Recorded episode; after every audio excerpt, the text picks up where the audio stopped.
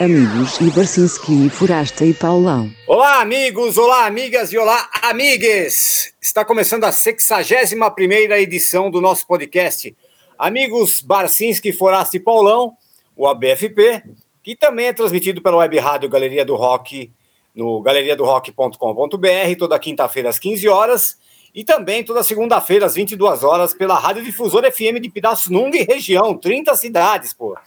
Todo sábado, não, toda segunda-feira às 22 horas no 92,3 MHz do dial local lá e na internet na difusora93fm.com.br. Aliás, segunda-feira, 10 horas da noite, não era um horário clássico do garagem também, uma égua? Ou era, era 11 horas? Era, o, o, horário do garagem. Era o horário, não era? É, o Thiago, é, o Thiago começou... botou a gente lá em homenagem, é isso? Será que é isso? Eu acho é. que é o pior horário. É o pior horário. Ele botou. O garagem estava no pior horário e agora o BFP fica no pior horário também. É para levantar a audiência, Xará. É para é, levantar a audiência. Não é bem assim. A gente começou era meia-noite. Aí é. a gente foi ganhando uma audiência, né, uma moral ali na Brasil 2000, passaram para as 11 horas, da 11 a 1 e depois das 10 à meia-noite, pô. É, sim, pô, sim. Pegamos... É, é, verdade. Começou meia-noite. Na Gazeta acho que era meia-noite, não era, Paulo? Era, era lá. Exatamente. Putz, meia-noite na Gazeta, terça-feira, meia-noite. Um dia ser bombado a audiência, hein? não, segunda-feira, meia-noite. É, não, terça, né? Madrugada de terça. É, é, é, já é terça. É, mas, mas é. é legal porque assim, o, o, cara que te ouve pode ser meia dúzia, mas você sabe que o cara gosta mesmo de você, né? Não é assim, não é uma relação casual, né? é uma relação assim de paixonite profunda, né? É. Mesmo de gato pingado, mas apaixonados, pingados é, e apaixonados. Ou, como a maioria dos casos, não tinha o que fazer, né? Desempregado. Também fazer o quê? Segunda meia-noite tem que fazer mesmo. Né? É, exato. e, e, ainda hoje tem uns loucos que falam que eu via na, na Gazeta ainda. Né? Sério. Tem, tem, tem mesmo. Bom, apresentar a convidada aí, Pauleta. É, nessa semana a gente tem uma convidada especialíssima que merece, pô, muitos elogios, porque é uma pessoa que escolheu duas carreiras complicadas para seguir na vida, hein? Ela é tem gente que é, tem gente que é louco. Não, sério, tem gente que é louco varrido, né? Porque não basta escolher. né? É, é, é, duas puta encrenca, né, cara? Não é uma. A gente já é meio escrito, mas duas dessa aí é, um fenômeno, realmente. Sabemos que é um fenômeno.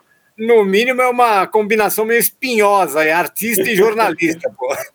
É, bom, ela iniciou a carreira, né, lá pelos idos de 89, 90, na, com, a, com a banda Lara Ranowska, e ainda nos 90 ela fez parte de, puta, de uma banda que eu adorava, sabe? Era o Fun Funciona Senza Vapore, que era formada pelo Cadão Volpato, acho que tinha uma, outros caras do Fellini também. Tinha uma música chamada Veneza, puta, que era a minha favorita, eu adorava essa música. Oh, verdade.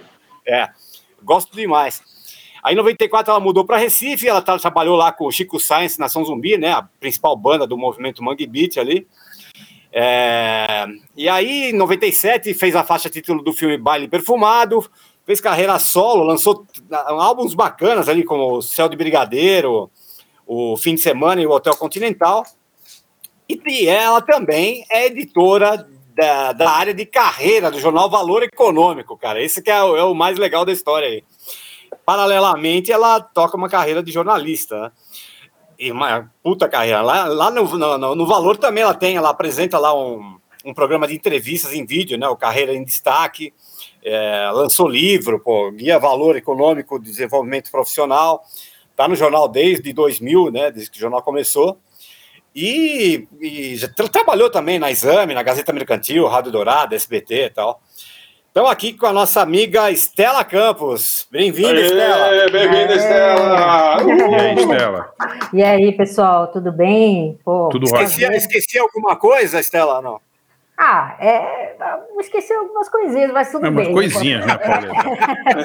não, eu vou, vou, atualizar, vai. Tem mais, não são, é, não acabou no Hotel Continental, tá? Tem mais discos. Então tem um Mustang Bar, tem um Stella Campos e tem um disco de remixes que foi feito aí ah, nesse pô, meio tempo. E do lado jornalista tem um que agora eu também estou apresentando um programa semanal, um podcast que chama CBN Professional, lá na, na CBN, do, um programa do valor com a CBN. Mas fora isso, está perfeito, cara. Valeu. Pô, que legal. Quer dizer, você, você, você, você toca essa carreira paralela de jornalista né? Assim, assim, nas horas vagas, quando você não está não tá sendo música, só essa carreira que você é editora de carreira, faz o podcast, faz o vídeo, faz o executivo de valor, fecha. Vocês, é isso? É esse que é o esquema? Fecha, fecha, fecha a editoria. É, né? Você sabe que o tempo realmente está sobrando agora, né? Na pandemia a gente praticamente não trabalha, né? Tipo assim, Cria filho adolescente, faz tudo junto. É, é uma moleza, nossa, André, é super moleza. Então, assim, Ô, Estela, imagina, né? Você que trabalha com jornalismo econômico e de carreira aí, a gente está gravando esse episódio no, dois dias depois da morte de Charlie Watts, né, dos Stones. E hoje foi anunciado que muito provavelmente os Stones vão continuar a turnê, entre aspas, em homenagem ao Charlie Watts. Né? Você que lida Uau. com música e negócios, ficou surpresa ou é uma coisa óbvia que isso ia acontecer?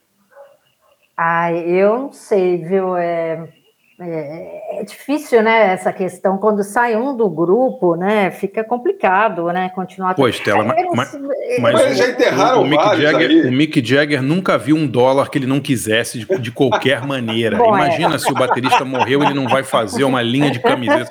Eles estavam fazendo a camiseta quando o cara estava agonizando, você pode ter certeza mas, absoluta. Mas, você, viu, você viu aquela frase, né, que parece que foi o Charlie Watts que falou, eu li em algum lugar, né, nesses dias aí, falando que o Mick Jagger deu um chilique aí um dia, falou, pô, cadê o, cadê o meu baterista, cadê o meu baterista, isso aqui, que o Charlie Watts chegou super puto, falou assim, não, quero, amigo, é o seguinte, cadê o meu cantor, cadê o meu cantor? É, você, é, essa né? história é lendária, lendária dos é. Stones. Assim. Agora, tem uma, tem uma coisa, Estela, que é o seguinte: em termos de carreira, também a carreira do Charlie Watts, eu acho que é um daqueles exemplos clássicos de não siga a sua paixão. Né? Porque às vezes as pessoas acham assim, não, eu quero ter uma assim, trabalhar com uma coisa que eu amo tal. E o que o Charlie Watts amava era jazz, né, cara? Mas, é. ele, mas daí ele achou que amava mais o dinheiro que ele ia ganhar sendo baterista de uma, de uma banda que tem os caras bonitão rebolando ali na frente e tal, que as meninas estavam gritando, do que ser baterista de jazz, né? Então também é, é uma lição, é uma lição para quem está começando na carreira, qualquer carreira que seja, né? Tipo assim, é, cola nos caras bonitão que faz sucesso com as meninas, onde tem a grana entrando e sua paixão você deixa para tocar ali no fim de semana, né? Grupo, não é uma coisa assim? É, eu acho. É, esse negócio de banda, quando. É que tem certas bandas, quando sai o cara que é muito importante, a banda tem que se reinventar para dar certo, né? Tem vários exemplos. O próprio Chico, né, que você falou, Nação Zumbi, teve se reinventar, saiu o Chico, mas virou uma outra coisa, né? Você pega Sim. o Joy Division, você, várias bandas, né, se reinventam quando sai. Agora, quando sai o baterista, você fica naquela. Ah, é o baterista, mas pô, é o baterista, né? É o Charlie Watts, né? Qualquer baterista, né? O baterista da história deles. Mas eu acho que assim, é, não sei, eu acho que o Mick Jagger realmente vai continuar, né? Eu vai, não vejo ele parando, não. Pode crer. Antes do anúncio, as camisas já estavam sendo impressas lá. Goodbye, Charlie. Já estavam é. fazendo. Baquetas, né? Baquetas, assim, forma, fazer uma cruz de, cruz de lápide com duas baquetas, alguma sim, coisa assim, né? Vão, vão, vender areia do cemitério. Vai, só, vai ter tudo. É. Vai, vai, vai, até dar um up na, um up na turnê, né? Um, Você tem alguma dúvida? Vamos, vamos botar ele holográfico tocando, assim, tipo, né? O, não, tenho, não tenho a menor dúvida disso. Mas faz Aliás, parte, nosso, faz parte nosso... do charme dos Stones, isso aí. Faz, Eles sempre foram faz. mercenários, né? Gamer Queens. End. O, o tema é, é o Charlie Watts, né, Pauleta?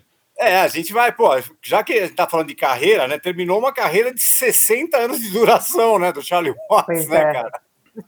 Pois é. Né, e a gente cara? vai falar, então, de, de aproveitando né, uh, o gancho né, da, da, que a bateria agora ficou em voga essa semana, vamos falar de grandes bateristas que a gente gosta aqui, né? Então, esse é o tema. Legal, Quem legal. Vai... Grandes bateristas. Então, assim, não precisa necessariamente ser, sei lá, o Buddy Rich, pode ser o Max Roach, pode ser um baterista que você goste do estilo, que você gosta do jeito que ele toque, né? Não necessariamente é. um virtuoso, né? É, porque, pô, eu, por exemplo, sou leigo em bateria, então eu, eu, escolhi aqui os que eu gosto, assim, né? Sim, sim. Então começa aí, Paulo. Quem, quem começa? Começa Você? Forasta, Forasta. Forasta. É. Forasta foi ao banheiro, quer ver? Eu, o baterista, foi. É. Eu começo então, Pauleta. Posso começar? Começa, manda abraço ainda. acho que, tem, tá com o microfone mutado. Foi pegar é. a baqueta lá, acho. É, Estela, aqui, aqui no programa. Alô, alô, alô, alô, alô, alô, Voltei, voltei, voltei. eu fui pegar meus tontons lá, desculpa aí, fui pegar meus tontons. Eu tinha silenciado as palavras de sabedoria aqui do, do da galera. Desculpa então, aí. Começa Não, aí, começa aí. Começa. É você foi mijar, isso sim. Não foi, foi, foi, foi por acaso. É o seguinte, eu peguei aqui o, um, o baterista que eu acho muito copiado, nunca igualado, é, muito, muito, muito sampleado, é, que é um cara que, assim, é, merecia ter tido até uma vida de, de milionário aí, como, do, como Charlie Watts, com certeza, que é o Clyde Stubblefield. O Clyde Stubblefield, ele era o baterista do James Brown naquela super fase do James Brown ali nos anos 60. Então, aquela bateria que se ouve de, de, de, de Cold Sweat, né? De, de, é, é, é, ele é o funk drummer, né? O Say Loud, I'm Black and I'm uhum. Proud, né? Então, é, esse é o cara. E, e ele, pô, era um, era um, cara, era um relógio, super criativo e, e, e, super funk, evidentemente, né? E ele tocou bastante com os JBs, tal, que era a banda ali da, da galera que tocava com, com, o James Brown, né? O Psycholis, o Marcel Parker e essa turma tal. É, mas daí ele saiu, parou de trabalhar com, com o James Brown e ele acabou tendo uma, uma vida dura de baterista mesmo de músico, porque, enfim, ele não, não, ganhava, não ganhava como James Brown pelo que fez ali, ele era um músico contratado, né? Então, enfim, o cara que super importante, no final da vida, quem segurou a onda dele foi o Prince, que era muito fã dele, porque ele não tinha seguro-saúde, não tinha nada dessas paradas. Então ele ficou doente quando estava velhinho aí, e o Prince, que era mó fã, que paga, pagou, pagava os custos de, do, do, tratamento de câncer dele, aquele negócio todo, até, até ele morrer, em 2017. É, e é um, é um cara assim, como muitos bateristas aí, né? O, o, o, cantor fica famoso e leva uma grana, o compositor e tal, e às vezes o cara é um baita de um baterista super importante para o sucesso daquela da música, para o sucesso do James Brown, né? E, enfim, mas não teve, teve, teve esses, tem essas encrencas aí. Mas, enfim, Clyde é um grande músico, cara super importante, super influente. Todo mundo e seu irmão sampleou o, o Clyde. E aí, para não pegar uma daquelas clássicas do James Brown, eu peguei uma, uma musiquinha mais, mais recente aqui, chama é, funk, acho que é Funk Sound. Eu vou, eu vou confirmar aqui, não estou na minha frente, mas acho que é, é, fun... é Funk Thing, não é? Funk, é? Funk Thing. Funk Thing, não é funk, Funk Thing é, com Clyde é, Stubblefield e seus amiguinhos aí, da, da parceiros da, da JB tocando, vocês vão ver que legal que é a bateria dele. E outro cara, meu, que acho que é o baterista que tocou em mais hits da história, é, e não é, é, Acho que com certeza acho que nenhum acho que nem, nem o Ringo tocou em tantas, nem o Charlie Watts tocou em tantos sucessos é, como o Hall Blaine, é, que era um, enfim, ele gravou é, mais de 6 mil singles. é, então ele fez assim, é, todos aqueles sucessos, é, os principais sucessos, aquele da, do, do Phil Spector, tocou, foi bateria, baterista do Frank Sinatra, do Elvis, os Beach Boys, todos aqueles clássicos dos Beach Boys, Simon Garfunkel, e, enfim, quem se puder imaginar, jingles famosos, aberturas de série, enfim, o cara era um, um fenômeno total. Simon Garfunkel, tudo, um monte daquelas coisas é, é. era ele que tocava a bateria, né? E, e, e, e o Hal Blaine era uma figura muito legal, e ele tinha assim, um grande músico de estúdio, e ele ficou um cara tão importante que essa música mesmo que eu escolhi é uma música que, que você super precisa ir ver o vídeo no YouTube, é ele com a, com a, com a Nancy Sinatra, é de 71, é o especial da, da, da Nancy Sinatra, uh, que é muito incrível, porque ele, ele ele faz um solo de bateria, assim, a Nessie vai lá e para, assim, para a música, ele faz um solo de bateria, um programa da Nessie Sinatra em 71, você imagina que não era tipo o, né, não era o Pink Floyd, né, e era legal demais, cara, e ele tinha uma, aquela bateria gigante, parecia, nem o Neil Peart não tinha uma bateria tão grande como a dele, assim, sabe, tinha um negócio violento, então, então é o seguinte, então é o Hal Blaine é, com, a Nessie, com a Nessie Sinatra, tocando uh, uh, o Drummer Man em 1971.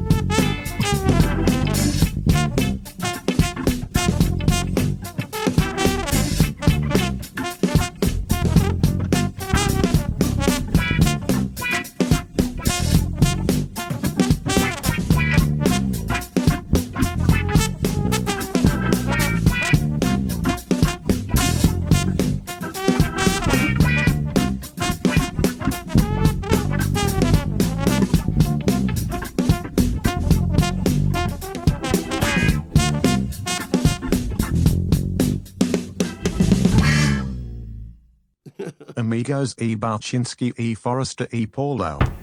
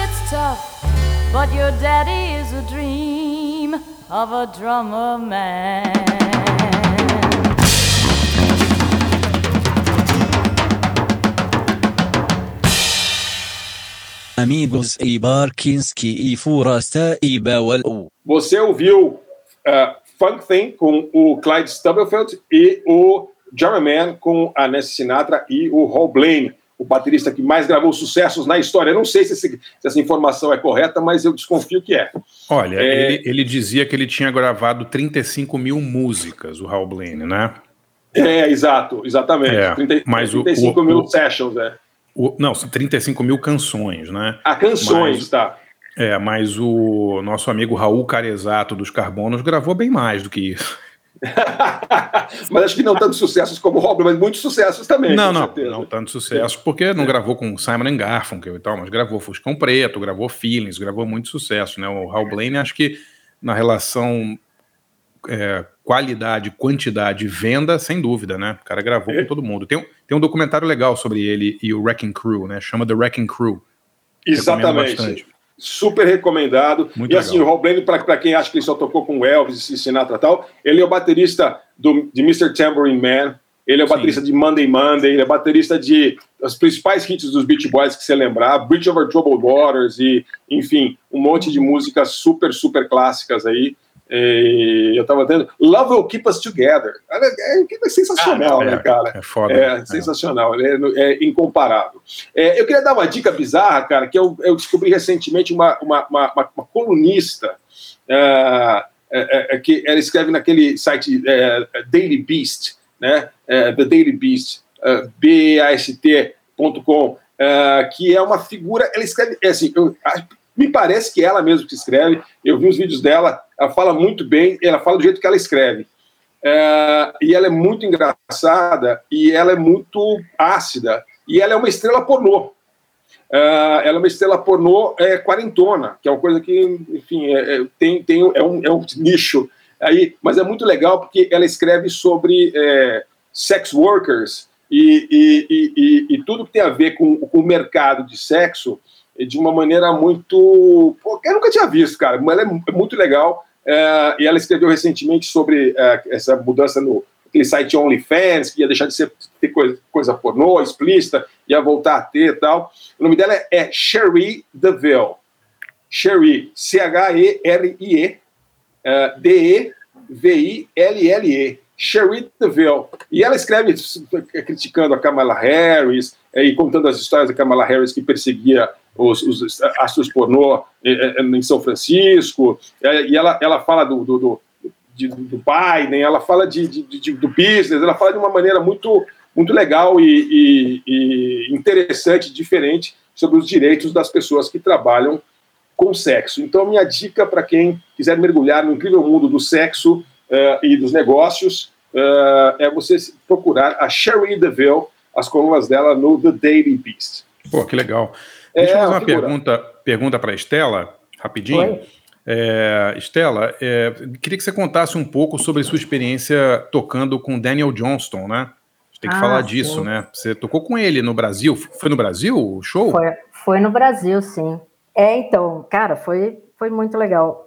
Quer dizer, foi bastante tenso todo o processo, né? Porque o que, que aconteceu? É, ele tinha uma coisa que era assim: as pessoas. Ele, ele ia para os países sem banda, né? Tá, tipo aí, Chuck Berry, Chuck Berry, assim, né? É, Ia lá, a galera. É. E, e, aí, só que aí o irmão dele, ele pegava assim, fazia uns contatos lá com quem ia, e as pessoas iam. Quem que tocava com ele, no geral, eram músicos fãs, né? Que Sim. gostavam, que curtiam. E aí eu tinha gravado um EP com cinco músicas caseiras aqui em casa, com músicas do Daniel Johnson, e acabou chegando lá, né? Esse rodou por aí, chegou lá no ouvido do Lúcio Ribeiro, que, pô, nossa, olha que legal, tal. Então, vamos chamar ela para fazer. E aí chamaram outras pessoas, o Vini, que tocava comigo, e mais os dois caras que não tocavam comigo, mas que eu conheci lá tal. E a gente começou a ensaiar. Só que aí o que, que eles fizeram? Eles mandaram umas 60, 80 músicas, sei lá, todas as músicas do Daniel Johnson com, com cifra, uma loucura, assim. Falaram, bom, aí vocês escolhem aí. Eu falei, mas a gente escolhe, Vocês né? escolhem? É, Exato. Eles, bem estranho assim o processo. Aí a gente, bom, escolheu, aí mandou para o irmão dele, pô, e aí, ó, escolhemos, que tal? Pode ser? Ah, não, pode, pode. Bom, e aí ficamos ensaiando, sei lá, dois meses ensaiando o negócio, sem ninguém, a gente cantando, né, porque não tinha, né, ele ia chegar e a gente só ia ver ele na passagem de som, né. E aí ficou aquele clima, né, a gente muito tenso ali, saímos, saímos, bom, no final, chegou no dia do, do, do show, né, chega na passagem de som, né, a gente super tenso, cadê o Daniel Johnson que não chega, né? cara, o cara não quer tocar com a gente, ele não sabe nem que a gente é, como é que vai ser e tal, tenso, tenso, tenso. Aí a gente está lá tenso, né? Porque também a gente não sabia como ele ia reagir, né? Ele era, né? Assim, um cara bipolar, difícil, né? De, de, sei lá. Bipolar é, bipolar, bipolar é verdade é, sua, hein, Stella? É, realmente. É, é. Ele era... ele era misturado tudo, né? Eu acho, Sim. um pouquinho de tudo, né? E, é. Mas aí eu sei que estamos lá passando o som, né? Assim, de repente entra ele, né? Aí quando ele entra, ele passa reto, cara. A gente tá no palco passando o som, ele passa reto, vai lá para dentro. Eu falei, caralho, é agora, né, meu? E o show é hoje. Aí, todo... bom, aí daqui a pouco ele vem de novo, aí ele sobe assim, aí ele olha pro Adriano, né, que tava tocando com a gente guitarra e tal. Ele fala, me dá isso aí. Me dá isso aí, quer dizer, me dá sua guitarra, né? Aí Adriano pega a guitarra, dá para ele. Aí ele começa a tocar e cantar, né? Sim. A gente, pô, que legal, que emoção, que bacana, que legal, dois meses saindo do cara, olha o cara aqui, pô, ele tá é. tocando. Mas e a gente não vai ensaiar? Aí, de repente, ele olha para nossa cara, assim, um pouquinho, e a gente, vamos, vamos, vamos tocar uma música. Aí começamos a tocar, falou, bom, vamos ver o que acontece. E aí ele se empolgou, ele começou a gostar, ele curtiu pô, o arranjo e tal. Só que aí ele não queria parar mais, gente. Não, não é que foi assim. ele não queria parar. A gente fez o show inteiro, basicamente, e não tinha fim. porque ele curtiu, ele estava na, na astral, assim, foi ótimo a passagem, foi, mas foi um show inteiro. Aí foi a Bruce Springsteen, quatro, quatro horas de show, assim. É, quatro horas de show do Daniel Johnston, é. Uma loucura. Aí eu, eu sei que no final a gente, uma hora, um olhava para a cara do outro e falou assim, gente, vamos acabar? E as pessoas... E o pessoal né, que estava fazendo a produção, todo mundo curtindo, mas só eles. Eu falei, não vai sobrar nada para o show da noite, né, quando as pessoas vierem. Vamos, né? Vamos ser. Bom, aí finalmente ele desistiu, acabou, né? E aí a gente conversou com ele, quer dizer, conversou. Aí eu fui lá, né? Pô, sou, sou, sou fã, né? Tá aqui o meu EP, né? Fiz, fiz aquela, né, aquela tietagem básica ali, só que com o Daniel Johnson, né? Que é bem diferente, né? Aí ele olhou bem para minha cara, pegou assim a e tinha uma capinha que a Juliana Pontual fez, né, que era uma, um desenho que era a cara dele, né, estilizado e tal. Ele olhou, ficou olhando assim, né, olhava, olhava para mim, olhava para a capinha. Aí ele entendeu, né, e, e, a cabeça era tipo uma cabeça sem a tampinha, saindo um monte de ideias, uma coisa psicodélica, assim. Né? Tá. E aí ele olhou bem para aquilo, olhou bem para minha cara, assim. Aí ele me deu um abraço, assim, foi na minha orelha e falou um negócio que eu não consegui entender. Uma coisa, é o, segredo, o segredo da vida, né? O segredo é. da existência. Daniel Johnson, né? Rosebud, não sei, não sei, até hoje. Pô, Estela, você não podia falar isso, você tinha que inventar uma coisa incrível que ele tinha te falado, que ele falou assim, mas eu não posso, mas ele me pediu para não contar para ninguém. Segredo, é uma coisa assim. Segredo, segredo. É, você tinha que falar assim, é, Daniel Johnston virou para mim e falou: Estela, você é minha herdeira musical, só você consegue agora, né? É, mas eu acho que foi isso, né? Eu tenho, eu tenho certeza. eu tenho Pô, que legal. por aí. E tem, aí... tem um documentário legal sobre ele também, que está no ar, inclusive, né? Na, no MUBI. Sim, sim. Tem, é, o, é, the, the, Devil, the Devil and Daniel Johnston, não é isso? Exato, então, é. Só que eu... tá, tá, no, tá no ar com o nome de Loucuras de um Gênio. Ninguém ah, vai ver. Né, ninguém vai ver. É, é tipo aqueles títulos genéricos, Obsessão é. Fatal. Assim. É. Eu mesma, olha, eu vou te dizer que eu conheci o trabalho do Daniel Johnston depois que eu vi esse documentário lá em 95, acho que é uma. Ele é bem. 95, não, 2005, né? 2005, 2005 é. 2005. E eu fiz o EP depois que eu vi o documentário, né? O EP que eu gravei Agora, as músicas dele. Então. Você deu sorte de ver show grande dele, que eu já vi show dele que ele foi, tocou uma música e meia e foi embora. Assim, ninguém mais viu o cara. Então, assim. mas a gente tinha muito medo disso, a gente estava muito é. tenso. Aí depois Sim. eu sei que ele, na hora do show, aí depois que a gente já tinha rolado isso aqui, ele, a gente fez o show, foi legal, ele tocou, ele seguiu a ordem, que era outro, a outra oh. tensão que a gente tinha, ele, dele não seguir a ordem, e a gente, né, ficava com o irmão dele, assim, fica aí com a ordem para você. Aí teve uma ou outra que pulou a ordem, mas deu. Não, as pessoas nem ninguém reparou nada, só a gente, claro, né? Que claro. claro. que fica tenso e mudou a ordem, estava tocando teclado, tem que mudar Pô, o timbre, legal. né? Aquela coisa, né? Que senão dá um certo friozinho assim na barriga, mas foi ótimo. E no final, a grande, a grande coisa que, eu, que a gente mais curtiu foi que quando acabou, ele chamou a gente para o camarim dele, né? Ah, quero. Chama a banda, quero, quero ver a banda. Aí fomos lá, né? Aí ele, ele, do you want some pizza? Ele pediu uma pizza. pizza, pizza e, e Guaraná pra gente. E aí tirou foto, abraçou, assinou, fez um monte Pô, de, de Vocês acharam, acharam que ia ser demais. cocaína, né? Tipo, orgias e tal. Pizza com Guaraná. Daniel, Daniel Johnson. Não, você sabe, é que, é, você sabe que a Estela é editora de carreira, né? Mas, então, enfim, exato. É isso, é, é. Muitas carreiras, né? Eu tenho Muitas carreiras. carreiras né? Ô, Estela, mas o, o, o Márcia perguntou, mas eu ia perguntar um negócio para você também. Você, hum. você, como os Stones substituíram lá, o, o, botaram o Ron Wood no lugar do Mick Taylor, não sei o quê, você entrou no lugar do Thomas Papa ou no Fellini, vamos falar a verdade, vai. Não, não, não. Você botou o Thomas Papa para fora do Fellini. Você, você na verdade, está me promovendo, né? Porque, assim, não, não foi bem assim, né? Não foi bem assim? Não, porque era o seguinte, eles... É, eu encontrei, eu conheci o Cadão meio que por acaso, assim, né? É, ele era editor da Sete na época, e eu uhum. fui lá no prédio fazer alguma coisa que eu, eu tava. Eu, eu lembro, eu era editor da Bis, ele era editor da Sete, ele era vizinho de, de, de parede. Eram vizinhos e tal. É. E, aí, e aí eu não, não lembro o que, que eu fui fazer lá, porque eu, eu na época eu não lembro nem onde é que eu estava trabalhando, mas 91, eu acho que eu. Não, enfim, eu fui lá, troquei uma ideia com ele e eu gostava do Fellini. E aí eu tava com um fone de ouvido na, na pura coincidência, eu estava com meu Walkman, né? Porque eu era uma pessoa antiga, né? De Walkman. Aí eu estava com meu Walkman, tinha algumas coisas que eu mesmo tinha gravado, tal, umas coisas que eu fazia casa e tal. E a gente conversando de música, não sei o quê. Aí, tá, não, eu toco também. Tá, aí eu botei assim, ouve aí. Aí ele ouviu. Daí ele, pô, legal, nossa, que você que tá tocando? É, não, eu, é, tá, ah, você toca teclado? Ah, tá, tá, bom, nunca mais falei com ele, nunca mais vi ele. Tá. Passou muito tempo, aí ele me, me chamou, falou assim, ah, então, eu tô fazendo uma banda aí e tal, você não quer tocar teclado e tal, não sei o quê. Eu falei, ah, ah, pô, pô, super quero, né, pô, gosto Feline, legal, quero, tá. E aí a gente começou a ensaiar. A banda, cara, ensaiou tanto, ela ensaiava todo fim de semana aqui na Pompeia, agora eu moro do lado de onde era o, o, o lugar, né, a gente saiu um ano, um ano, um ano inteiro, as músicas. um letra. ano? Antes de um tocar, ano. fazer show? Não fez show, esse é o ponto. Nunca ano. fizeram show com Funciona Sem Salvador? Tá de brincadeira. Você não tem noção. Essa banda foi o seguinte: um ano de ensaio, todo fim de semana. A gente ensaiava sem letra, sem nada, era assim, para gravar um disco. Então a gente fazia o lá, lá, lá, lá. Era a banda do Cadão, né? A gente estava lá só, né? Fazendo. Não, mas era o Ricardinho e o Jair, né? Que eram, que eram era os caras o Ricardo e o Jair. Né? Sem o Thomas e mais eu, né? É, exato. porque o Thomas estava morando em Londres, né? Porque eu substituí o Thomas, é porque ele não estava aqui. Mas aí assim que a gente fez, ensaiou, ensaiou essas músicas, nossa, a gente né, fez, fez, fez. Aí uma hora, vamos gravar esse negócio, porque ninguém aguenta mais essas músicas, vamos se livrar disso aí, vamos, vamos, vamos. Aí a gente, pô, vamos gravar no mesmo estúdio que a gente estava ensaiando, que era o do irmão do Thomas, que era o outro papão lá. E Rainer. aí, o Rainer, é. Aí a gente gravou.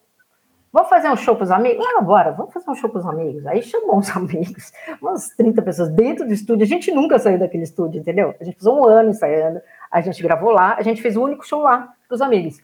E aí, passou uma semana ou duas, o Cadão, ah, cansei, não quero mais essa banda, não, não mais fazer, não. Ah, acabou a banda, gente, acabou sem nada. Sério? Mas você imediatamente comeu ele de porrada e nunca mais falou com ele, é isso? Não, não, não. Pô, um ano, um ano de, de empatação de foda então, para ter não, é, Era assim? até fazer o disco. A gente fez o disco. Quando a gente fez o disco, a gente fez o show. Os amigos acabou, ué, desencanou. Tipo assim, aí cada um foi fazer suas coisas tal. E Sim. eu fui acabar em Recife, né? Eu, Sim. Foi na mesma época que eu fui para lá, foi logo depois. E, e, levei a tal da fitinha da, do, do, do, som que. Aí tem aquela história tal, da fitinha que foi parar na mão do Chico Sainz, isso aqui e tal. Mas é, e, e, anos depois, muitos anos depois, o que, que acontece? O Cadão está lá na casa dele, porque isso foi gravado em fita de vídeo, né? Porque antigamente você gravava no estúdio em fita de vídeo, né? Tinha, era aquela coisa precária mesmo. E um dia ele está lá vendo lá videocassete, ele pum, bota o disco do Funciona, mas muitos anos depois. Acho que foi, no, foi em 2000, alguma coisa assim. Aí eu falei, ele mandou uma mensagem para todo mundo. Gente, é o seguinte, eu achei o disco perdido do Funciona, achei a. Aí o Bussab, né, lá da Trator, falou, pô, vamos lançar tal. Aí finalmente o disco virou o disco, entendeu? Mas demorou. É a banda mais embaçada que eu já tive, assim. Você não por, isso que ele, por isso que virou carreira solo, para não ter mais esse tipo de amolação, é isso? Nossa, carreira solo é uma maravilha, porque você vai trocando, né, cara? Você vai, você vai tentar ir embora para outro lugar tal, né? Você Nossa, não tem isso de ninguém. Por, é, é, é, que nem, ó, fazendo paralelo com as carreiras, é, é trabalhar por projeto, né? Você tem um, um disco, projeto. um projeto, vão aquelas pessoas, fazem, tal, legal, um abraço, vamos, vamos lançar, vamos, vamos junto. Aí, Olha, eu, tava, eu, eu, eu, eu, perguntei porque eu estava ouvindo o disco do Funciona hoje, o que tem no Spotify, atenção, amigos. Funciona Senza Vapore. Está lá no Spotify. Legal. Vamos aí, Pauleta. Quem, quem agora? É você agora. Sou eu? É. Posso ir então? Manda, vai, manda a brasa aí. Então vamos lá. Escolhi meus dois bateristas aqui. É, duas escolhas. Caras até que tocam. Não, não, não, tocam parecido, não. Eles têm. São dois caras muito influentes. O primeiro é o Ginger Baker, né? Grande baterista do, do Cream, do Blind Faith, mas eu escolhi uma música é, para mostrar um lado mais eclético do Ginger Baker, né? Que ele não era só um baterista de hard rock ou de, de, de sons psicodélicos, né? Ele gravou também com Graham Bond, tocou no Rockwind, fez tocou naquele Masters of Reality, mas ele era muito fascinado por jazz e por música africana, né? Então, no início dos anos 70, ele viaja para Nigéria, ele monta um, um, estúdio em Lagos, na Nigéria, que, claro, não durou muito, que era ele com Fela Kuti, o, o estúdio, né? Imagina a loucura, né? Nossa, Mas ele gravou, ele gravou alguns discos com Fela Kuti.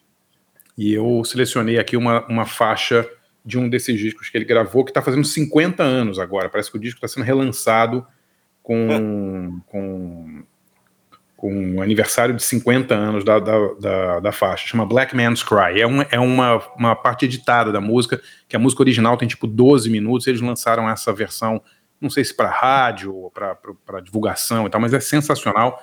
É basicamente o Ginger Baker tocando com a banda do Fela Kuti. E, e meu segundo é, é baterista. É, é, África o quê? O nome da banda mesmo? África 70. 70, é isso, é isso. Né, África 70. O Bexiga 70, aquela banda, certamente é uma homenagem ao África 70, né? É, provável. A banda, a banda do Fela, né? É. O Bexiga 70 é muito legal, né? A banda ótima, adoro. É legal, né? E meu segundo, meu segundo baterista é um cara que eu tive a sorte de ver tocar e é sensacional, que é o Zigabu Modelist, o Joseph Modelist, o apelido dele é Zigabu, e ele é baterista do The Meters, né? além de ter tocado com. Ah, essa banda é demais. Eu, eu, eu dei uma sorte uma vez, eu vi eles. É legal demais, cara. Não, é foda. É e o, o, Zigabu é tipo o baterista predileto. Eu, eu, me lembro do, do Keith Richards falando que o baterista predileto dele, um dos, era o Zigabu modelista. Tanto que ele tocou, né? Acho que tocou no Expensive Vinyls com, com o Keith.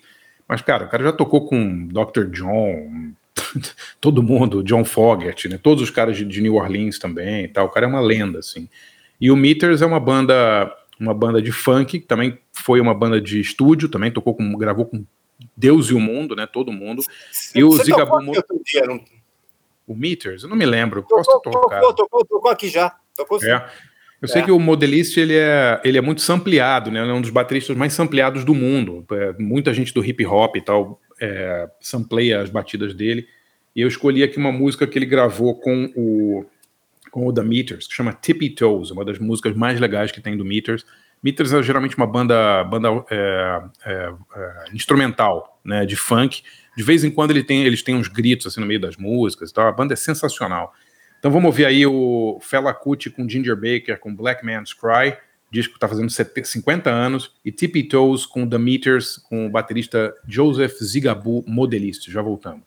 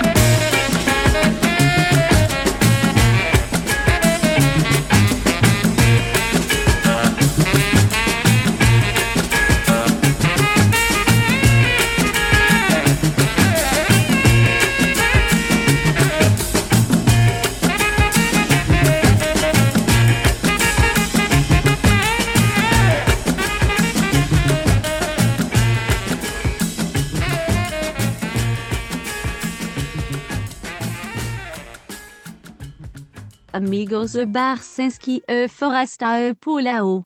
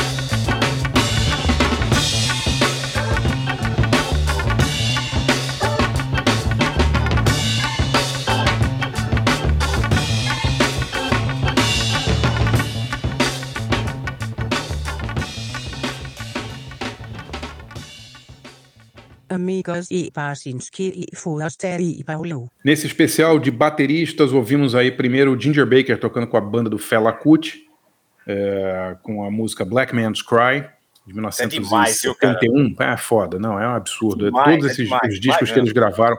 Tem um documentário que eu nunca consegui ver, que é o Ginger Baker in Africa. Eu nunca achei esse filme, que é um documentário sobre a, a mudança do Ginger Baker para a Nigéria. E aí parece que, é, pelo que eu li do filme, que eu nunca consegui assistir, eles filmam o Ginger, tipo, dirigindo pela África, procurando um lugar para morar e tocando com pessoas. Isso que é sensacional. O filme, eu nunca consegui ver esse filme, é bem raro. Aham. E se alguém tiver aí como, como, como assistir, por favor, mandem, Ou, mandem ou, ou, como assistir, e aliás, nossos ouvintes aí, nós temos ouvintes da Nigéria, de repente aí ele vai, vai encontrar ali É, uma é. cópia do o VHS ali. Você sabe, Stella, que a gente Exato. tem ouvintes em mais de 400 países no mundo. Né? Pois é, meu, eu tô vendo, o negócio é, o negócio é muito fino mesmo. Pô, O Incrível. negócio é internacional, cara. É isso aí. É muito legal. E, e depois a gente ouviu o Joseph Modelist, o po- popular Zigaboo, com Tippy Toes, banda que ele, é, música que ele gravou com The Meters. Minha, minha dica é um livro muito legal que acabou de sair é, pela editora Belas Letras. O livro chama Os Mutantes, a Hora e a Vez, Memórias Fotográficas. É um livro feito pela Leila Lisboa. Leila Lisboa era uma amiga da banda, que é, foto- era- é fotógrafa, e fotografou o- a intimidade dos mutantes durante muitos anos. Então o livro é meio um desses coffee table books, assim, um livro de para você botar em cima da mesa, assim, um livro grande, com um monte de foto dos mutantes. Então tem desde eles Legal. tocando em shows importantes até os caras andando de bugre, é, cozinhando. Puta, é demais o livro, assim. E tem depoimentos dela, do Liminha, de várias pessoas que conviveram com a banda. É, É novo é muito o livro, legal. velho? Chama, chama Os Mutantes, a Hora e a Vez, Memórias Fotográficas. Saiu pela editora Belas Letras. É, eu vou entrevistar a Leila Lisboa semana que vem pro, pro meu site. E aí Ah, eu que aviso legal. aqui quando sair a entrevista. Ela, o livro é muito legal, muito carinhoso assim com a banda e tem fotos que eu nunca tinha visto, então recomendo muito. E foto inédita pra caramba, assim. Cara, eu acredito que sim, não sei quantas dessas aqui são inéditas. Agora, pô, é o livro inteiro de foto, Pauleta, é uma coisa assim. É, um livro. tem 220 páginas, a maioria tem fotos, em várias, várias Aham. é, páginas tem duas fotos, tem as fotos coloridas da Rita Lee que eu nunca tinha visto, coisas lindas assim, sabe? Ah, tá. A- um- um- os mutantes ensaiando na cantareira, naquela casa que eles tinham. Tenho certeza que não deve ser inédito, né? Alguém já deve ter visto essas fotos. Mas reunir tudo de uma vez só é muito legal. É, fica, um- fica um documento diferente, né? É, eu tenho certeza que Claro. tem fã que já viu as fotos, mas. Ah, isso é uma coisa que é é bacana. Você que é fotógrafo, é um negócio assim que a internet é fantástica e tal, mas nada substitui um livro de foto legal, né, cara? Não, Sim, não, não é, tem- não tem, não tem, Tem, um objeto tem a ali, ordem. né? Tem a ordem que as fotos são apresentadas, o tamanho que elas estão na página, o jeito como elas são ampliadas, né? Isso tudo faz uma diferença danada, né? Até coisa tátil, o papel, né? O negócio é, é, tem uma outra. É, não, é- e o livro é muito bem editado, é muito bacana. Eu tô louco para falar com ela. Quando eu, quando eu entrevistá-la e botar no ar no meu site, eu aviso aqui pra, pra galera. Vai ser bem legal. Beleza. Sou, sou eu agora? Vai lá, Pauleta. Sou eu, então. Bom, falando, bom, continuando o papo dos bateristas aí, né? Então a gente tava falando, pô, eu não sou nenhum especialista no assunto bateria, né? Sou Ninguém daqui- é aqui, né? Ninguém É. é. Senão a gente botava o Neil Peart e o. o- né? É. Mas assim, eu sou daqueles que não sabem nem tocar campainha direito, né? Então, mas bom, eu escolhi dois caras que eu admiro pra caramba, assim, que são, vamos dizer assim, do meu tempo ali, vai. Do nosso tempo, na verdade, né? E porque eu adoro as bandas e o jeito meio diferente que eles tocam, assim, né? São caras que, na, na, na minha, na minha análise leiga, eles são os caras que batem de cima para baixo mesmo, com o braço meio aberto, mão pesada na medida certa e tal. Mas, para não dar bola fora, eu fui dar uma de repórter. Eu fui consultar um amigo nosso muito querido, o Cássio Leite Vieira. Manja dele? Ah, você foi falar com o baterista, ele só vai dar, dar É. essas dicas de baterista, Paulão. É, Aí pô, eu- Cássio indicou John Bohan e Gil Peart, é, exato. Não, O Billy Cobham, só esses bateristas. É, o Cassião ele é físico, né? Jornalista, trabalhou com a gente na Folha de São Paulo, tal. Depois ele seguiu carreira no jornalismo científico, tal. Mas o que muita gente não sabe é que o Cassião é um senhor baterista, sabe tudo do instrumento. tal. É, filho, é, é foda mesmo. E aí fui, eu usei ele como meu oráculo para eu ter certeza que eu escolhi dois caras que não tive que, que não fossem dois manés assim, né? Não tivesse moral entre os bateristas ali. Aí, aí eu coloquei para ele falar, mas assim, antes de falar dos escolhidos, o Cassiano ele fez uma. Como eu estava falando que a, o gancho era a morte do Charlie Watts, o, o Cassiano fez, pô, ele fez uma análise do Charlie Watts muito legal. É, ele disse assim que, que, que, na opinião dele, né, é, o Charlie Watts tinha duas características muito marcantes, assim. É, bom, um, assim, ele poderia ter a bateria e o conjunto de pratos que ele quisesse, né? Na verdade, ele poderia comprar várias fábricas, assim. mas até onde ele se recorda, assim, ele sempre tocou com uma Gretsch da, da década de 50, é, uma, que é uma, segundo ele, a famosa Round Badge, e praticamente manteve os mesmo, mesmo conjunto de pratos, assim, a carreira toda ali. E, e- e ele usava é, é, uma flat ride sem cúpula de 18 polegadas e um China do lado esquerdo. Eram as duas coisas marcantes dele ali. E tecnicamente ele marcou, ele era autodidata, né? É, e começou a tocar rock, assim. Ele, nunca, ele nunca batia é, a caixa e o contratempo, que eles falam de hit hat, juntos. Aí disse que uma vez perguntaram para ele por que, que ele tocava assim, a resposta dele foi: porque não é assim que se toca. Boa ele disse que resposta. dá pra no- É, boa é, resposta. ele disse- que dá para notar isso, por, por exemplo, em Satisfaction, isso aí é muito claro. Ele falou: um baterista normal é, bateria quatro vezes no contratempo, e ele bate, só bate três vezes, pois, porque tocava batida que, que é, é, não tocava a batida que devia coincidir com a caixa, entendeu? É, e, assim, pô, ele foi o. Os grandes ídolos deles eram jazzistas, tal, né? É só notar que ele segura a baqueta da mão esquerda como um jazzista mesmo, né? Esse que é muito, muito claro isso daí, assim. E o que tornou ele um grande baterista de rock é o fato de ele tocar simples e fazer só aquilo que a música precisava para ganhar swing, assim, não tinha nenhum segredo ali. Bom, mas aí depois dessa explanação, não, o Cassiano é demais, né, cara? Ele é foda. Ele. Aí eu falei para ele: ó, eu escolhi dois caras. Primeiro é o Dave Lovering, o baterista do Pixies, né? Que eu gosto de. Puta, banda que eu gosto pra caramba, eu gosto demais do Dave Lovering, né? Pô, o Dave, Lo- pô, só o Dave Lovering, quando o Pixies parou, ele foi tocar, fazer excursionar com o Nietzsche Sereb. Você lembra disso, André? Puta, Lembro, é verdade. Eu lembro. Lembro. Foi Mas a coisa mais mas- maluca. É, é, mas eu acho que o, o Black Francis não curtia a, o estilo do David Lovering, né? Eu me lembro que ele é. deu umas cutucadas nele quando o Pixies acabou, sim. depois voltou e tal, né? É, é. E, e, e, fora que ele tem uma carreira de mágico, né? Quando o Pixies parou, você sabe, sabe Isso eu sei, é, ele fazia ilusionismo, né? É. Depois eu que tenho várias carreiras, é, o cara é meio mágico, é demais. É demais. Ah, mas ele, esse cara ganhou tanto dinheiro que ele pode fazer o que ele quiser. Ele, é. Mas você é mágica, você conseguiu escolher as duas profissões mais desgraçadas que tem, que é jornalista é. e artista. É. Você não, não, não, morreu de fome fazendo música independente e trabalhando em jornal, Stella. Você é uma David Copperfield. É, mas você é, você é David Copperfield da, da, da, da Pompeia. Eu sou milagre, milagre. Ah, bom, aí o Cassião me falou que pô, o David Lovren é outro baterista que faz exatamente o que a música pede, assim, ele, como que nem o Charlie Watts, assim, ele também optou pela simplicidade e tal, é, toques na caixa, marcação no bumbo e uns detalhes na cúpula do prato ali. Ele falou, se você reparar em Where's My Mind, ele, ele só usa a mão esquerda de vez em quando, e, é, e, não, e de vez em quando ele toca a cúpula do prato com a direita, assim. É, ele também segura a baqueta no, no, modo traditional grip, até anotei aqui, que nem o, o, Charlie Watts.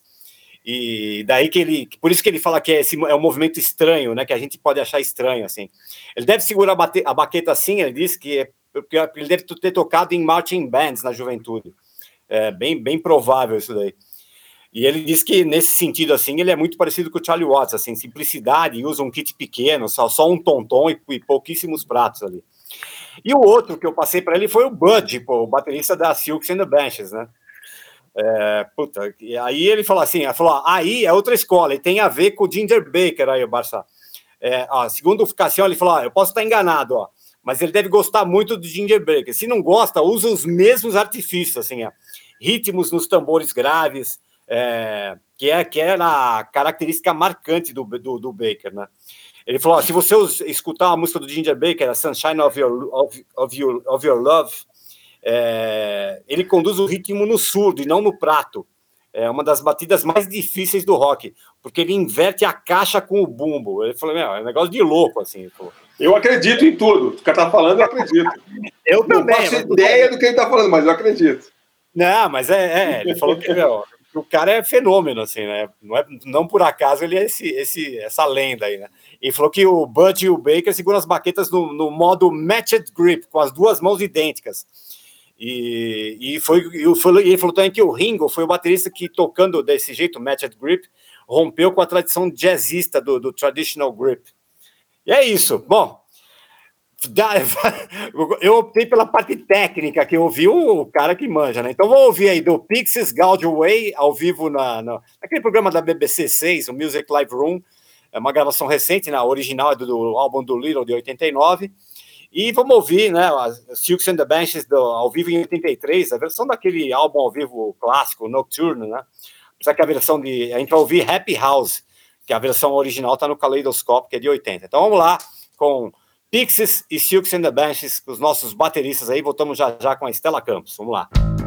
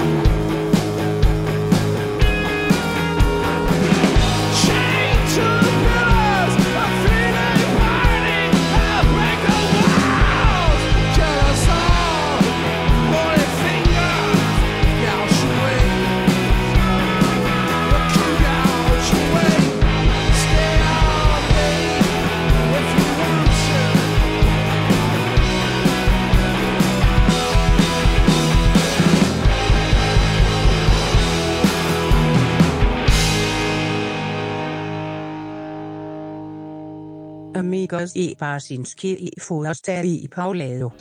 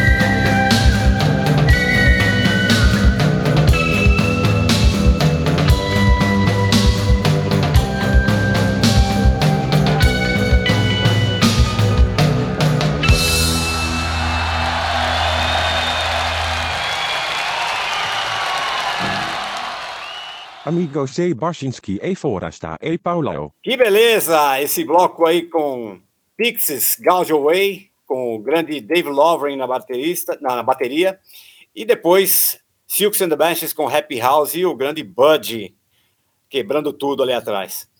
E, bom, minha dica é, não, não tem a ver com baterista, mas tem a ver com comida.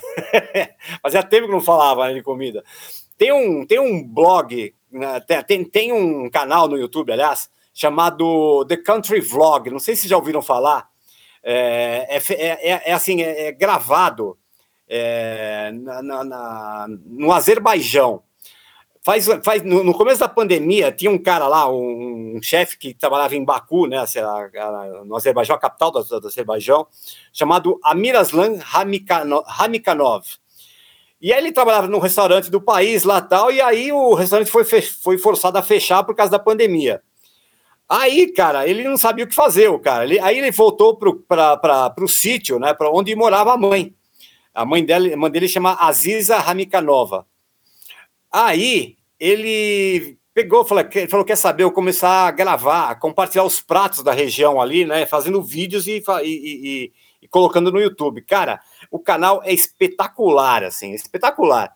É, é, é, é, muito bem filmado, o som é demais, e as receitas, cara, é, é assim, é muito, muito, muito do, é muito no campo mesmo, assim, eles plantam tudo, cozinham tudo na lenha, é maravilhoso, assim, o último que eu vi, cara, foi, assim, eles, eles, eles começam sempre aparecem umas galinhas ali, os cachorrinhos dele, gatinho e tal. E aí eles vão para o campo ali, é, ele e a mãe, eles colhem 150 quilos de tomate, cara, sério. E eles cozinham, cara, e eles cortaram tomate por tomate, lavaram, cozinharam, fizeram molho colocaram em garrafinha. Cara, é demais, assim, é muito legal. Várias receitas do além ali, cara, é muito curioso. Eles fizeram um hambúrguer de, de, de cordeiro gigante, cara, é, é demais. Então, Procura no, no YouTube é, Country Life Vlog, né? O vlog com V. É, facinho de achar e, puta, vocês vão se divertir, cara, que é muito legal. Pô, que legal. E essa é a minha dica. É, puta, é, é demais, cara. É sério Pauleta, mesmo. Falando em YouTube, o nosso amigo DJ Jefferson Barbosa me mandou um link aqui enquanto a gente estava gravando. É, ano passado, olha, por isso que eu não, nunca achei o Ginger Baker in Africa. Ano passado, um maluco botou ele na íntegra no YouTube. Olha. Tá no YouTube na, na íntegra, Ginger Baker in Africa. Ah, yeah. Foi colocado em janeiro de 2020, por isso que eu, eu nunca tinha achado, não, procurei desde então. O primeiro comentar, comentário é assim: é, é um maluco, Bloody Hell, I've been searching for this film for years. Tô há anos querendo ver esse filme. que legal. Andrei Bursinski. Não, não, o tal de Ryan, não sei o que, da inglês. É. Uma hora, 53 minutos do comentário Ginger Baker in Africa, tá inteirinho no, no YouTube. Valeu, DJ. Vou ver hoje. Pô, vamos assistir, pô, tá é. lógico, né? legal, pô, que legal. Muito Bom, legal. agora vamos com a. Quem, quem a nossa convidada. Com a Estela. É... vamos lá, hein? Olha... saber, pô. Gente, eu só vim para causar aqui, tá? Eu não, não entendo muito de entrevista também. Melhor coisa, é isso que a gente quer. Então, bom, olha, a primeira escolha, né, é, na verdade, é, não é o baterista em si seja um grande gênio, mas assim, eu acho genial a maneira como eles captam o som da bateria nessa faixa, né? Eu estou falando aqui do Race for the Prize do Flaming Lips.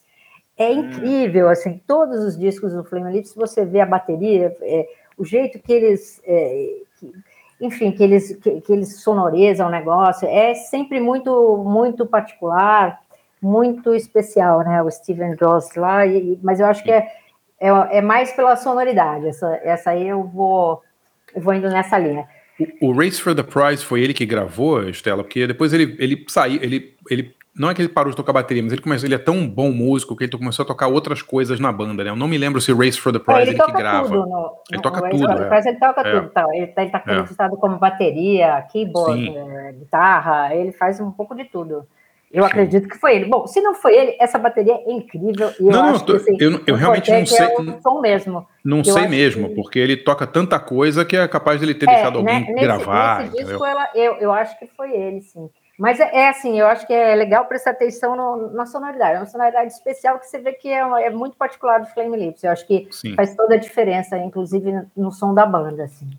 E a minha segunda escolha é essa que vai causar mais, porque é o seguinte, eu fiquei pensando, obviamente, eu como uma mulherzinha aqui da turma, fiquei pensando nas, nas bateristas, né? Claro. Nas grandes bateristas. Então, assim, eu acho que lembrando aqui de um pouco das, das que, eu, que eu curto, assim, a querida Maureen Moe Tucker, né? Claro, né? Sim. Do Velvet Underground, econômica, simples, né? Muito bumbo, muito, né? Coisa muito que criou um estilo seguido depois por várias outras, né? A Georgia Hubbler, né? E o Latengo, que também segue essa linha.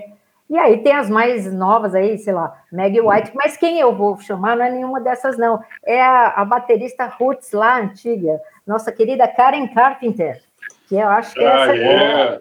é, é, ela não gostava, ela achava que ela era mais uma baterista que cantava, ela não gostava de ser chamada de cantora que toca bateria. Isso é um detalhe. E aí eu fui, né, fuçando ali na, na Karen Carpenter, eu fui descobrir uma história, porque eu tinha pensado antes, falei, ah, vou botar um, um cara assim, né, sei lá, um John Bonham tocando sozinho, né, naquele coda lá, um, tem uma música só de bateria que é super legal tal. Aí eu falei, não, vamos, vamos ver. E aí o que, que aconteceu? Quando eu pesquisava um e outro, olha o que eu descobri, que engraçado. Eu descobri que, que teve um prêmio da Playboy em 75, né, que era assim, o melhor baterista. E quem ganhou, na época, numa eleição, sei lá como é que foi isso, foi a Karen Carpenter. E o John Bonham, na época, ficou puto com isso. Falou, é. mas como que eu não ganhei esse negócio? Ele o Bonzo, segundo, né? né? Eu, é. o Bonzo, é. eu ganhei e tal, não sei o quê. E reclamou, né? E aí ele falou, ah, Karen Carpenter nunca na vida vai conseguir tocar uma música do Led Zeppelin, né? E aí foram falar com ela e ela falou: Nossa, eu estou assim, eu estou muito envergonhada de ter ganhado esse prêmio, porque eu não sou baterista e tal, não sei o quê. Mas, assim, é, eu, eu, depois de um tempo, ela foi na TV, o que, que ela fez? Ela tocou uma música do Led Zeppelin, Sim. Baby, I'm Gonna ah. Leave You. E, e, e se você. É sério. E se você dá uma busca ali na, na, nas, nas, nas, aparições da Karen Carpenter na TV, que são super legais, dos anos 70, assim, ela tocando, tem uma música sensacional, é que não tinha para trazer aqui, porque era do, do YouTube, que é ela tocando Dancing in the Street, do Marvin Gaye, lá que foi gravado pelo Mick Jagger e tal. Martin é, Vanellas na TV, muito sensacional, ela tocando mesmo, bateria e tal. E aí eu peguei uma, enfim, ela gravou todas as, as baterias do Ticket to Ride inteirinha, do, do, primeiro disco dos Carpenters, ela gravou só quase todas as músicas do Now and Then, e alguns outros discos outras pessoas gravavam, mas enfim, tá aqui a minha homenagem a Karen Carter, com o mais farofa possível, eu vou com Mr. Postman, que eu acho sensacional. É Pô, isso aí. demais, né? Carpenters é, tem vários vídeos da Karen tocando bateria, arrebentando, né, no YouTube, incrível. Ela tocava é, bem, cara. Ela tocava cacete, bem, pô. Tocava pra cacete, ela tocava imagina. bem. É. Acho que naquela, mas acho que naquela época, como devia ter esses bateristas assim, exibidão, tipo Keith Moon, John Bonham e tal, ela devia olhar os caras e falar, não, não toco quem eles, não tocava de fato, mas ela tocava pra caramba. É, mas ela, ela gravava com Hal Blaine, né? Que gravava o, o Carpenters e tal, né? Quer dizer, sim, ela sim, também sim, nem precisava, né? Mas ela tocava claro. muito, tem muitos clipes legais dela tocando bateria. A mulher é, é absurdo. É, nossa, é dá um, um, YouTube ali na Karen Carter, dá pra ver várias coisas legais mesmo. Dá, é dá isso, gente. Legal. Então anuncia, então, é o, é o. Então vamos lá, vamos Race, Race for the Prize, prize né, com o Flaming Lips, e depois é o Mr. Postman com Carpenters. We'll be.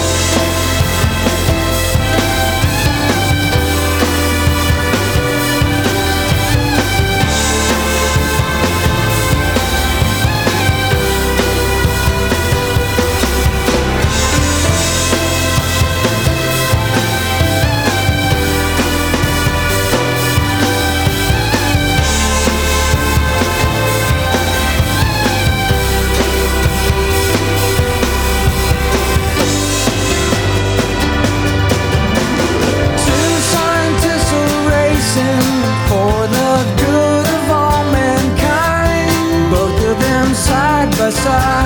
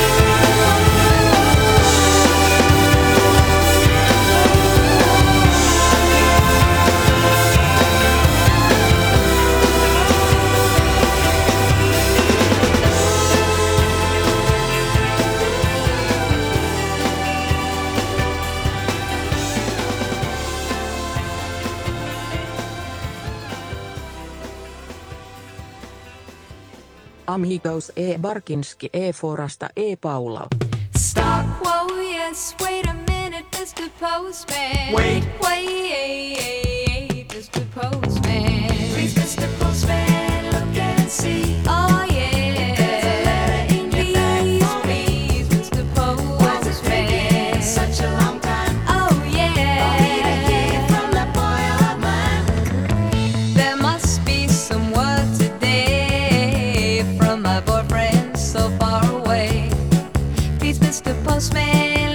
see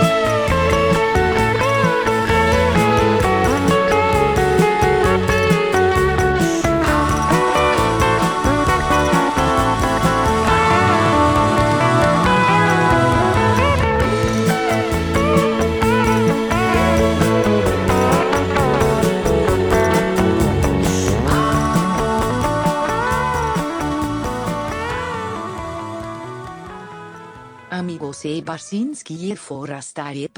E vocês ouviram aí o Flaming Lips com Race for the Prize e depois Mr. Postman com Carpenters e Karen Carpenter na bateria. Belíssimas escolhas, hein? Com que música legal é o, é o Race for the Prize, né? E que, que banda é o, o Flame? É muito legal, né?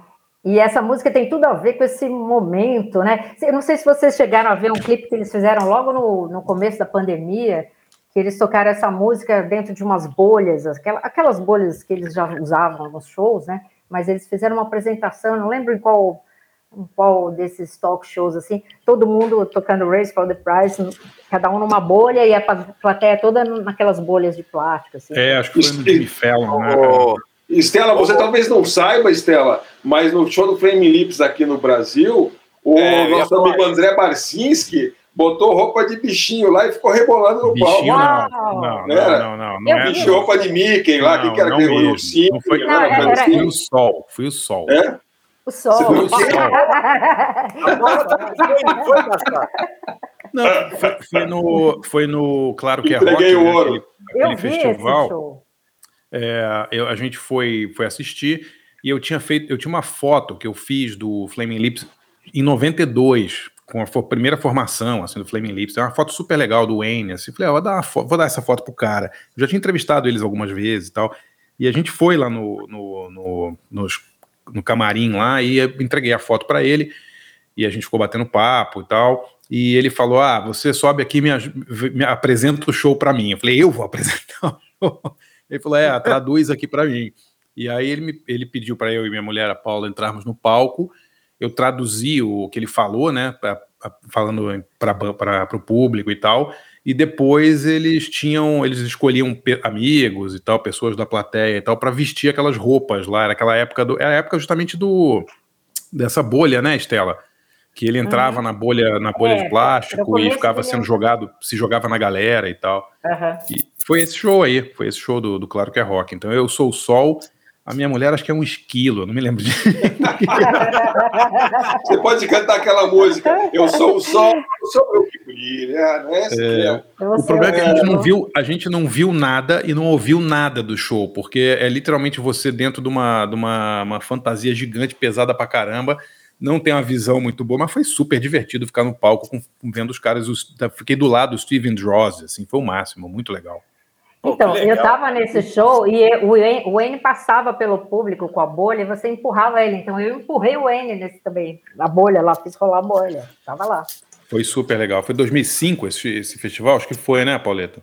Foi, foi Pô, sim. não, Foi. não lembro. Eu, tava, eu assisti também, mas, eu, mas eu, eu fiquei prestando atenção só no, sol, no solzinho que tava lá rebolando no palco. lá. É, Você eu não, fui. sabia, você não sabia nem que era eu, só soube depois. Ah, eu te eu conheço, sabia, rapaz. eu. Eu conheço seus É. movimentos à distância, entendeu? Eu ia, eu ia um- fazer um, ia fazer um stage estúdios, diving né? lá. É boa. Teve estúdios sabia, também, cara. né? Nesse, nesse festival. Teve, foi um, foi um festival legal, teve Sonic, Sonic Youth, Youth, é, Studios, Sonic Youth, Nine Inch Nails, Studios, é, foi muito bom o festival. Ah, Mas foi um fiasco tão, que- foi um fiasco tão grande que nunca mais teve. ah, é, eles, deve ter eles foram fazendo no Rio, tudo atrasou, ah, todos os shows atrasaram, aí Flame Lips tocou acho que sete músicas, todo- teve banda que não tocou, foi uma puta de uma zona, claro, nunca mais soube de, que, que, quis saber de rock, né? Claro que é rock, claro que não é rock. Uma Ô, pena, Estela, uma pena. você, você tem alguma dica boa pra gente, Estela? Olha, eu, eu, eu ultimamente, a minha dica é assim, eu trabalho, trabalho, trabalho, eu quase estou morrendo, aí vou ver uma série. Então, eu achei melhor, posso falar de uma série que eu estava vendo agora, essa semana que estava me divertindo muito. Não sei, Por se, favor. Claro. não sei se, vocês, se vocês viram White Lotus. Olha, todo mundo tá falando, eu não vi ainda. É a do, do resort, né? É, cara, eu, é, além de ser divertida, é, realmente é uma série que assim muito divertida de ver e tal. Tem uma trilha sensacional. Eu acho que é a melhor abertura de série de trilha que eu já vi recentemente. Inclusive, eu fui lá no Spotify, essa- é, tem até separadinho lá. É interessantíssima a trilha. Acho que vale a pena ver. E ela Que pontua banda é? toda a série. Que, que Olha, banda é que faz a trilha? Ó, deixa eu ver. Não é, não é uma banda, porque é uma trilha bem esquisita, cara. É um negócio assim, meio havaiano, meio não sei o quê, sabe? É, deixa eu procurar aqui no Spotify. Ih, agora é ao vivo, hein, gente? Estou procurando. Deixa eu ver. Não me preparei totalmente, vocês viram, né? Ah, Agora- lá, lá. A? White Lotus, White Lotus é uma série sobre um resort, né? E foi, foi uma das poucas séries que foram, foram filmadas durante a pandemia, né? Eles fizeram uma, Não, e uma tem aqui. é, num lugar, Tem só. uma né? atriz sensacional, que é uma atriz que é sempre coadjuvante em todas as outras séries. E Eu, agora, eu devia ter. Eu não anotei o nome dela. é, que é, ela rouba a cena lá. Ó, White Lotus. A, a trilha Estela, é, o nome do cara é muito louco, você viu? É É Cristobal Tapia de da Ver. Tapia de Via. Então, por isso você vê O que famoso- é estranho, né? Famoso sei lá quem, mas o cara, o cara é legal, é isso? A trilha- a trilha é muito que boa. legal. Não, não, combina muito com, com esse clima resort. Meu, é muito bom. A gente Ah, ele, tem, ah, ele, ele fez música então. pro Black Mirror também, tô vendo aqui atrás, É aqui, muito ó. bom. Outras É- coisas que ele fez aqui. É que é uma muito série legal. boa pra caramba também. É muito divertido, acho que vale a pena ver. Tem essa atriz que eu, não- eu não vou lembrar agora, mas enfim, é uma atriz que você, todo mundo já viu, porque ela é a coadjuvante mais que aparece em todo lugar. E ela tá sensacional. Nesse filme ela virou uma protagonista, então vale a pena ver. é, Enfim, isso aí. Agora, se você. se- livro, eu tô, eu tô lendo umas coisas tão, tão clássicas, assim, que não, não tem nem graça. Assim. Eu estava lendo aqui, eu comprei outro dia um livro de contos góticos russos, né? Quem, quem precisa disso? É, é só pra É bom, na pandemia é bom isso aí. coisa, É né? legal, Pra é, em é, coisa, né? é pra cima, né? Uma coisa assim. É um negócio Contos assim, né? Góticos russos, né? Os russos já não Contos são góticos pesados, russos, né? cara. É, não, não podia ser só contos góticos, é, tem que ser é, exatamente num gulag, né? Russos, Num é. É, é fantasma, vampiro. é- é- eu me diverti, cara. Foi sem querer que eu achei esse livro, por acaso, comprei e falei, ah, foi. E aí, se Pô. você quiser uma, uma dica de carreira aí, ó, aí para André, que também é fã dela, a, a nossa querida é, coloni- ex-colunista de carreira, Lucy Calloway, lançou um, um livro novo, viu, André? Oba, É. ela é legal. A Lúcia é legal demais, cara. Puta, É que muito legal. Vou legal. comprar o livro. Eu tenho, eu tenho outro, aquela Removed My Cheese, não era? Que é outro livro dela? É, Não era tem como era- livros, É não sei o que é My Cheese, era que era uma tiração de saia. É muito, ela é muito É, legal. é, tirando a onda do quem roubou meu queijo, né? Isso, exatamente. Vocês Ela são é- chiques, vocês têm consultores de carreira, é? Não, A Estela, a Estela é gênia das carreiras aí, o pessoal, o pessoal, todo mundo quer saber o que ela, o que ela pensa sobre. Aliás, a coluna da Estela é muito engraçada, muito bem escrita, como sempre, não é porque é amiga, não, mas o confete é merecido. Mas a Lucy Calloway, acho até que é uma, um pouco uma inspiração da, da Estela. Ah, Ela- certeza. ela- ela- durante muito tempo ela publicava na, na- no Valor. E, e- e era republicada, ela era colunista de carreira do Financial Times, e ela largou de ser jornalista para ser professora de matemática de escola pública na Inglaterra, certo, Estela? Pô, que legal, Isso, muito legal. Exato. Ela montou uma, tipo uma, uma ONG, assim, para chamar Tech, não sei o quê, que é para todo mundo do mercado financeiro que não queria mais ser o que era, virar professor de, de escola primária. Só que aí o mais sensacional são as colunas que ela fez pós isso, né? E como ela apanhou na vida, né? Porque ela. Ela, Ela se mais fudeu, ela se fudeu. Ela tinha 30 anos, de 30 anos de jornalista, ela achava que ah, eu já vi de tudo, já não sei o quê. Aí jogaram no meio da criançada na escola pública na Nossa. Inglaterra, ela não tinha noção, era Mas né? nem, nem inglesinho sendo muito educada, ela falou que nossa, apanhou demais, né? Com os alunos, com tudo. E, e, e agora ela, ela, ela fica escrevendo, é, ela tem um acordo lá sensacional, que é o melhor acordo da vida, né? Ela escreve uma vez por ano só, ou uma vez a cada seis meses, uma, uma coluna agora, e mantém ali, né? O, e, e cada vez que ela volta, ela fala coisas assim incríveis, né? Então, é, a redescoberta do não sei o que, a redescoberta, tipo assim, se ferrou, né? Mas é, é divertido acompanhar Ela- essa trajetória. Ela, ela Pô, que ganha legal. muito menos e ela. ela qual, como, qual que é o livro dela novo, ô, Estela? Você sabe qual que é o nome do livro? Ah, o nome, cara. Tem que, é, senão a gente acha que depois a gente bota aqui no. Ah, a gente bota, eu preciso achar. A gente deu uma matéria que falava desse novo livro, a última coluna dela falava disso. Ela tá ter- no Twitter também, eu sigo ela, ela não, ela não põe, ela não twitta muito não, mas ela, ela tá no Twitter também, Lu- Lucy Calloway, com K. É, É. ela é muito legal. Peraí, eu vou, vou achar aqui para vocês. É. Gente, vocês viram que eu não vim mesmo muito preparada, né? Eu Pensei isso agora. Né? Não, mas são as melhores dicas, é. É, essas que saem do. Estela, olha que legal que eu acabei de achar aqui. A Lucy Calloway indicando ah, livros de autores que começaram a escrever depois de velho. Olha que Aí. legal. No, The Week. Tem no Twitter legal. dela. Legal, aqui. É. Ah, a fotinho dela de professora aqui. Que legal. A gente põe, põe depois o Ah, nome da, da coluna. chama, não, já, já achei. Chama-se Re. Eu estou fazendo o trabalho da Estela aqui. Re-educated. Re-educated. Re-educated. Re-educated. É. Exatamente. E, e ela fala sobre a, a reeducação dela para ela ser mais humble, né? Mas ser mais humilde. Como, como foi apanhar na vida, né? E como foi envelhecer? Como é que é? Ela, ó, ela chutou ao mesmo tempo. Ela deixou o cabelo ficar branco, mudou de marido, mudou de profissão. Ela fez uma pequena revolução. E ela conta um pouco sobre como foi essa, essa redescoberta aí, né? Da, da- enfim, pessoal e profissional dela. É legal. O, o título é muito bom. é Re-educated. How I changed my job, my home, my husband and my É. hair. Exatamente. Que ótimo. E conta aqui para os ouvintes, então, que, que dia e quando que as pessoas, como que as pessoas podem ouvir seu programa na CBN? Ah, então, tem episódio novo toda segunda-feira, e aí fica lá. É o. CBN Professional. Fica lá, é só ir lá, estão todos lá. Pô, que E- legal. E o Carreira em Destaque é o, o de vídeo, que também é toda terça-feira. É- gente, é muita live, cara. Eu, eu tava contando aqui, eu agora tô de férias do Carreira em Destaque, a gente só volta em setembro, mas, meu, eu fiz desde o começo da pandemia, sem brincadeira, eu fiz mais de 50 lives. É, muita live. Eu quase. Né, Você está quase carreira, 10, né? né? Já tá quase 10. quase dead de tanto tão a live, cara. Não dá. é muita Maravilha. coisa. Maravilha, obrigado por, por- ter topado. Pô, foi demais, né? Foi muito legal. Legal. É, Bom, obrigada a vocês. e espero, bom, espero que você tenha gostado também, né? É, se não gostou, mente. Não, gostei, gostei. Muito Como todo jornalista, né? Se não gostou, mente. Não faz- Ah, É. muito Bom, como legal. Maravilha, Estela. Bri- Brigadíssimo pela presença, tá? Obrigado, Estela. vocês. Valeu, DJ. Escuta, só não, não, peraí, peraí, ó. Como a gente tava falando aqui do, do, do, do Charlie Watts, né? Vamos, vamos dar o tchau, mas vamos tocar uma musiquinha do Charlie Watts Quintet ou não? Vamos lá? Por favor. o quinteto do Charlie Watts. É, é, é. Jazzinho. Charlie. Watts Quintet. Qual é a música, Pauleta?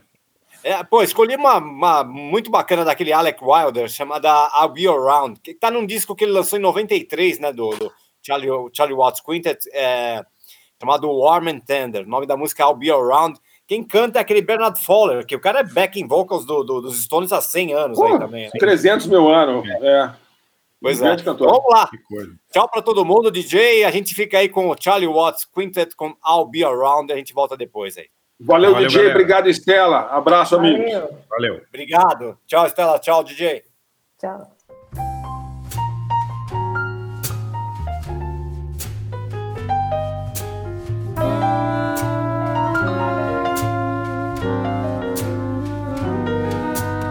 I'll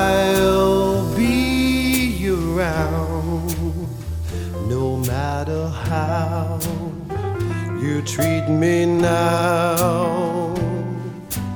I'll be around from now on.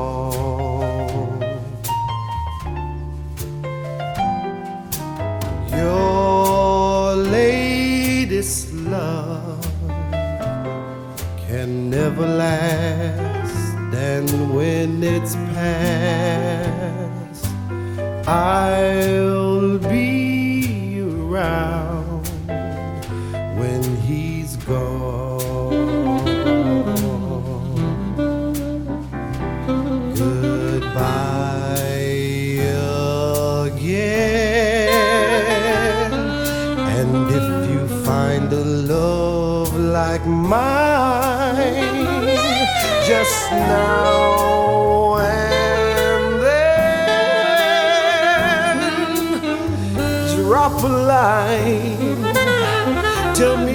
feeling fine.